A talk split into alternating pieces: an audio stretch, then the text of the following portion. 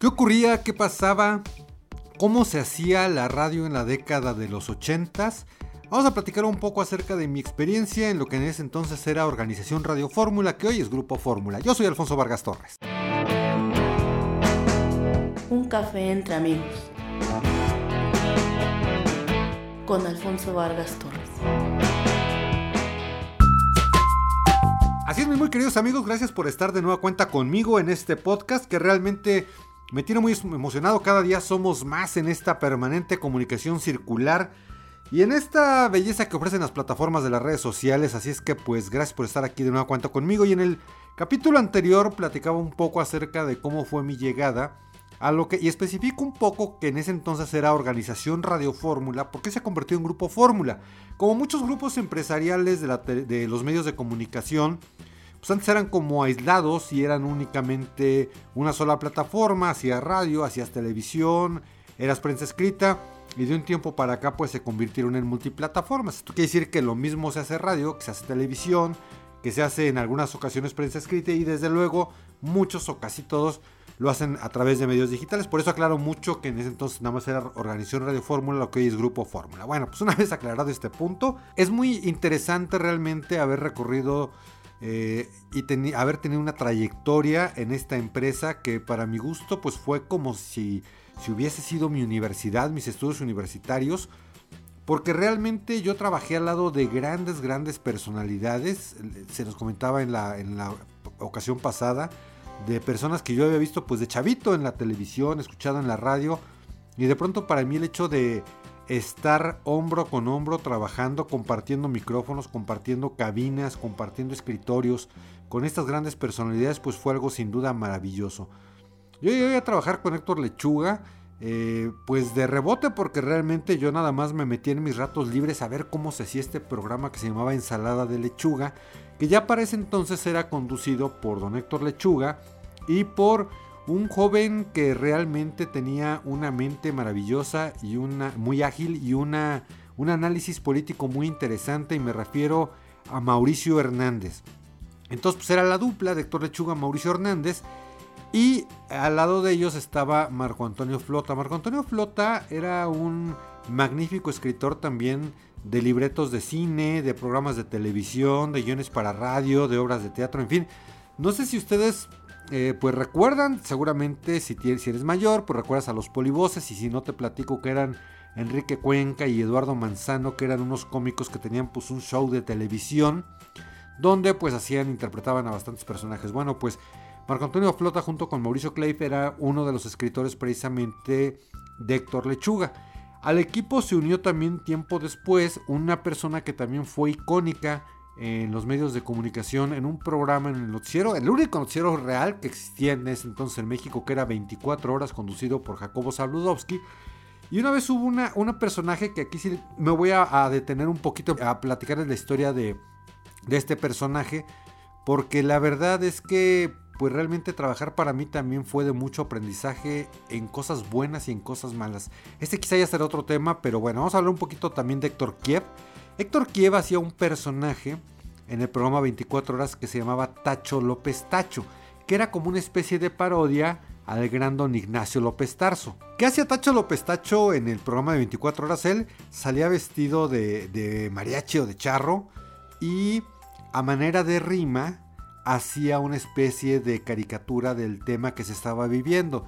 Vamos a suponer que, por ejemplo, ahorita que estamos en, en el 2019, pues que se habla mucho del tema de, de Evo Morales que eh, renuncia a Bolivia, que llega a México, en fin. Entonces lo que hacía Tacho en ese entonces es que hacía una especie como de, de, de pues escribía unas rimas, ¿no? Entonces salía con una guitarrita y rimaba y al final este don Jacobo Zabludowski le decía, buena rima Tacho, buena rima. Entonces eh, el personaje de, de, de Tacho López Tacho lo hacía un actor que se llamaba Héctor Kiev Héctor Kiev sale de Televisa porque, bueno, es lo que él platica y desde luego que es, la única versión que conozco, pero pues él me lo dijo de viva voz, que durante el sismo de 1985, cuando Televisa se viene abajo, por el terremoto aquí en la Ciudad de México, había un comentarista que era Félix Sordo, que trabajaba en un programa que se llamaba Hoy mismo conducido por Guillermo Ochoa. Eh, no encontraban por ningún lado a Félix Sordo y entonces sus compañeros pues estaban muy preocupados de que él no aparecía. Dice Tacho, o bueno, Héctor Kiev, que estaba junto con algunos compañeros de, de, la producción de hoy mismo, cuando alguien dijo, ya apareció Félix Sordo. Dice Tacho que él en un afán pues de, alegría, de, de, expresar que qué bueno que el compañero Félix Sordo había aparecido, dijo, qué bueno que apareció, pero ya en la muera, ¿por qué nos avisó si es sordo, no mudo? Esto repercutió mucho en su carrera porque resulta que finalmente Félix Sordo sí había muerto entre los escombros. Entonces alguien llegó con don Emilio Azcárraga Milmo, que era el, eh, pues, el jefe, la máxima autoridad, el dueño, vamos, de Televisa, y le dijo que Tacho o que Héctor Kiev estaba haciendo bromas de sus compañeros caídos. Esto pues desde luego molestó a muchas personas y Tacho fue despedido de Televisa. Entonces pues ahí acabó Tacho López Tacho en 24 horas. Pero años después se incorpora este programa que era Ensalada de Lechuga. Entonces parte del elenco pues era Héctor Lechuga, como se había hecho Mauricio Hernández, eh, escritor Marco Antonio Flota, eh, Tacho López Tacho o Héctor Kiev. Y también había un comentarista de espectáculos muy pero muy famoso, de, de espectáculos, perdón, de deportes muy pero muy famoso que era Don Ángel Fernández. Seguramente si tú ubicas al perro Bermúdez, bueno, pues Ángel Fernández fue realmente el, que inició con este tipo de narraciones y de transmisiones porque don Ángel era muy apasionado a la hora de narrar principalmente los partidos de fútbol, ¿no? Arrancaba con su icónico para todos los que quieren y para todos los que aman el fútbol, el juego del hombre, decía él, ¿no? Y cuando se metía un gol, pues fue de los primeros que cantó literalmente el gol, ¿no? Al ritmo de gol y extendía su voz este, a través de las ondas de los micrófonos. Entonces era la narración que hacía en ese entonces Ángel Fernández. Se volvió muy icónico. Y bueno, pues desde luego que era toda una autoridad en materia deportiva y principalmente de fútbol. Bueno, pues eh, don Ángel Fernández formaba también parte del elenco de Ensalada de Lechuga, del personal del noticiero Ensalada de Lechuga y también un joven que era eh, muy, muy, muy bueno, que él eh, estaba en lo que eran las noticias internacionales, que era Federico Lamont. Que bueno, su papá también escribía una columna en el periódico, si no me recuerdo era el Excelsior, pero bueno, también pues por ahí andaba el niño Lamont, le decíamos, el niño Mau, ¿no?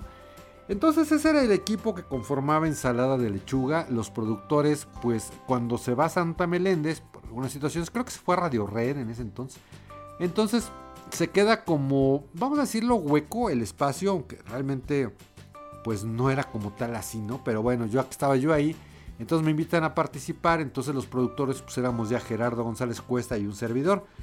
Y pues estábamos ya en todo lo que era la parte de la producción, que era muy interesante. Porque aquí es donde viene la parte que les quería yo comentar. ¿Cómo se hacía la radio en ese entonces?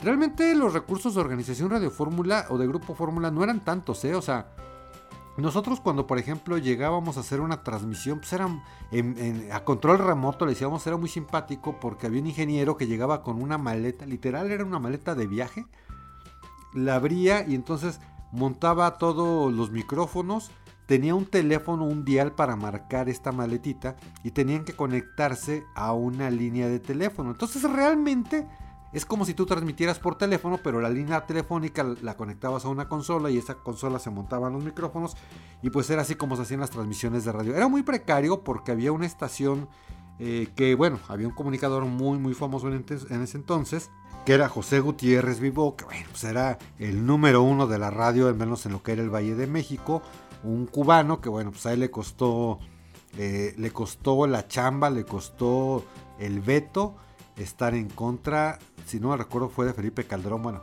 los investigo y eso lo hablamos en otro, capítulo. Pero bueno, cuando llegaba la gente de José Gutiérrez Vivó, que era Radio Red, la frecuencia del 1110 de, AM, llegaba un camión, que era una cabina, era un estudio móvil, llegaba un camión impresionante, inmenso, con ingenieros, con técnicos y transmitían, creo que ya era vía satelital, no sé. Y nosotros pues, ahí con nuestra maletita llegábamos a transmitir a los distintos lugares por ejemplo, cuando eran las transmisiones de Radio Ahí, Radio Ahí era una, una, estación que era tropical, Canal Tropical se llamaba. Entonces hacían, por ejemplo, de pronto muchos conciertos en, un lugar aquí en la Ciudad de México que se llama La Maraca, que está en la Colonia del Valle. Y pues es un lugar donde iban muchos grupos eh, musicales de cumbia, de salsa, pues de salsa creo que era principalmente, pues ahí a tocar. Entonces ocasionalmente íbamos a transmitir los conciertos en vivo de algunos grupos musicales. Y ahí es donde nosotros llevábamos este tipo de equipo. También en el caso del equipo ensalada de lechuga, pues llegábamos a transmitir, por ejemplo, al restaurante Arroyo, al sur de la Ciudad de México. Hacíamos algunas transmisiones especiales, entonces pues ahí es donde se llevaba ese equipo. Entonces era muy precario, ¿no? Eh, lo que era la transmisión a control remoto, se le decía. Y también pues lo que era el equipo, ¿no? Trabajábamos en lo que eran las reproductoras de carrete abierto, que eran dos cintas, una cinta que ponías en una máquina y entonces pues tú ahí grababas y se editaba, literalmente se cortaba con, con cúter porque las máquinas de edición tenían precisamente una especie de riel donde tú metías la cinta, marcabas la cinta donde querías que hiciera el corte, la marcabas con una especie de plumón, tenía un nombre que no recuerdo, la verdad, con una especie de plumón cuando pasaba por la cabeza de, la grabadora. Y ahí, ahí, marcabas la entrada y luego marcabas la salida. Literal las marcabas con plumón. Este tramito de cinta lo montabas sobre la máquina y luego con un cúter cortabas de un lado y cortabas del otro, los unías. Y había, otra, había una cinta tipo Durex que no me acuerdo la verdad cómo se llamaba, también tenía su nombre desde luego. Y ya con eso pegabas y luego pues a cruzar los dedos y a rezar para que realmente la edición te hubiera quedado bien porque pues evidentemente ahí no existía el control Z. Entonces, pues si tú no, no, editabas bien, la regabas, ¿no? Literalmente, o agarrabas el pedacito de cinta y lo volvías a unir y bueno, ahí tenías que hacer realmente malabares, eh, maravillas y milagros para poder realizar las ediciones. Respecto, por ejemplo, a cómo era la comercialización, los comerciales, los spots, se grababan y, eh, se insertaban en unos cartuchos que imagínate, es como si juntáramos dos teléfonos celulares eh, en cuestión de tamaño y en cuestión de grosor, pues yo como cinco teléfonos celulares. Era un cuadrito, así como una caja. Entonces ahí metía, ahí se grababan los comerciales y eh, cuando el operador te marcaba el corte, él metía en las cartucheras cuatro cartuchos, cada uno con un comercial, le picaba un botón de play, acababa ese comercial y le tenía que picar el play al siguiente cartucho y luego al siguiente y así se iba y de pronto cuando ya había acabado un cartucho lo sacaba y metía el otro. Y ahora sí que sí se la llevaba. De igual manera en los cartuchos, los que éramos productores, grabábamos lo que eran las entradas, las salidas, las cortinillas de, tu programa, el programa que tú estabas produciendo. Entonces, bueno, pues cuando tú entrabas a la cabina como productor llevabas, pues, ¿qué te gusta? 20 a 30 cartuchos, porque por ejemplo en el caso de ensalada de lechuga, pues utilizábamos muchos efectos, ¿no? Ya sabes, el clásico cosas por el estilo. Y esos efectos iban en el cartucho, entonces tú tienes que estar muy buzo para que cuando fuera a decir algo gracioso, algo por el estilo, tú le pasabas el cartucho al radio operador, él tenía que meter el cartucho y ponerle play. Y pues lo tenía que hacer muy rápido y tenías que ser muy, muy, muy ágil porque si no se te iba. Entonces, cuando tú llegabas a la cabina, ahí nos veías a todos los productores danzando por los pasillos de Radio Fórmula con una, un alterón de cartuchos que tú los tenías guardados en tu oficina, en tu escritorio. Bueno, no en tu escritorio, sino en algunas gavetas. Porque a la hora del programa tenías que organizar tus cartuchos, el de la entrada, el de la cortinilla. Le llamábamos uno que era el sin fin, que es lo que ahora sería un loop. O sea, un cartucho que nunca termina porque es una música de fondo. O sea, termina y se vuelve a reproducir y se vuelve a reproducir para que sea como la música de fondo, ¿no? Este, las cortinillas de en un momento regresamos, los números telefónicos, todo eso que pues ahora se hace de forma digital, pues se hacía realmente de una forma literalmente pues mecánica, ¿no? Porque tenías que tener en la mano el efecto que tú quisieras lo, pues lo tenías que tener tú en ese cartucho. Entonces ahí andamos paseando por todos nuestros cartuchos en los pasillos de Radio Fórmula. Lo mismo ocurría con los discos, por ejemplo, con los temas musicales, que pues eran discos de acetato, que eran discos grandes, de 33 o de 48 revoluciones, que eran los pequeños, y pues lo mismo tenías que andar cargando tus discos para que pudieras musicalizar en vivo tu programa. Todos esos se los pasabas al operador, porque realmente el operador también se volvía parte fundamental de tu equipo de trabajo, al igual que las telefonistas. Recuerdo con mucho cariño, mucho afecto, por ejemplo, a Eduardo Javier Cristóbal. Ojalá, mi querido Lalo, pues estés por ahí en algún, lado escuchándome. Sé que ya no estás en Radio Fórmula, pero pues ojalá alguien por ahí te transmita este saludo. Gente, radio operadores muy valiosos como Mr. Chori, por ejemplo, que en paz descanse también Don Adán Montes de Oca, el Calacuayan el famosísimo Cuacuá también. Bueno, si tú me estás escuchando y trabajaste en fórmula o bien, seguramente lo llegaste a escuchar si eras radio escucha porque lo mencionábamos mucho, ¿no? A todos estos operadores de radio, a Toñito Cruz, por ejemplo, en fin, mucha, mucha gente muy valiosa porque realmente ellos eran una parte importantísima de las transmisiones tenía que haber una comunicación enorme entre el productor, entre los conductores y entre el operador porque era todo un mecanismo que tenía que funcionar perfecto para que la transmisión desde luego pues saliera perfecta. Jorge Castillo, Mr. Chori, que en paz descanse también don Jorge Castillo. Eh, por ahí anda todavía, pues era chavo, era más o menos de mi rodada. El buen Víctor Malpica, que Víctor Malpica todavía trabaja en la organización Radio Fórmula. Mi querido Vic, te mando un fuerte abrazo. Es parte del equipo ahora de Joaquín López Dóriga.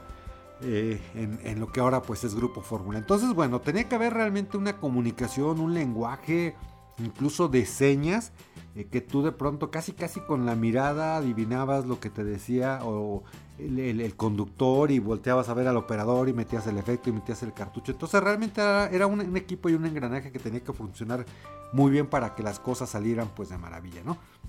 Más o menos, queridos amigos, así es como se trabajaba en ese entonces en la radio de aquella década de los 80s. Y bueno, pues desde luego que pues hay muchos otros personajes por ahí que también pues tuve el placer de conocer, algunos no tanto el placer, pero ya se nos está yendo un poquito este tiempo. En el próximo podcast pues les voy a platicar un poquito más acerca de cómo se hacía la radio en la década de los 80 en organización Radio Fórmula y todos los personajes que estuvieron pues ahí en estas cabinas de radio algunos siguen vigentes, algunos presentes todavía en los medios de comunicación, otros ya no están en los medios y otros pues ya ni siquiera están aquí con nosotros. Queridos amigos, pues los dejo, no sin antes recordarles que me pueden seguir en todas mis redes sociales, en la fanpage me encuentran como Alfonso Vargas Torres, en Instagram como Alfonso-Vargas-Torres, en el Twitter como arroba Alfonso Vargas. Y desde luego que los espero también en el canal de YouTube, donde por cierto les quiero comentar que tengo un capítulo donde precisamente muestro todos estos eh, equipos que usábamos en la radio porque hay un museo muy interesante de la radio eh, que está en una estación del metro. ¿Quieres saber dónde está exactamente? Pues ahí te invito a que te eche un clavado a mi canal de YouTube. Ahí me encuentras como Alfonso Vargas Torres. Entonces pues estamos pendientes, ya saben, déjenme eh, por ahí sus comentarios en cualquiera de esas redes sociales desde luego en esas plataformas. Fue un gusto, un placer haber estado con ustedes, queridos amigos. Nos vemos y nos escuchamos en cualquier momento. Yo me despido de ustedes. Mi nombre es Alfonso Vargas Torres.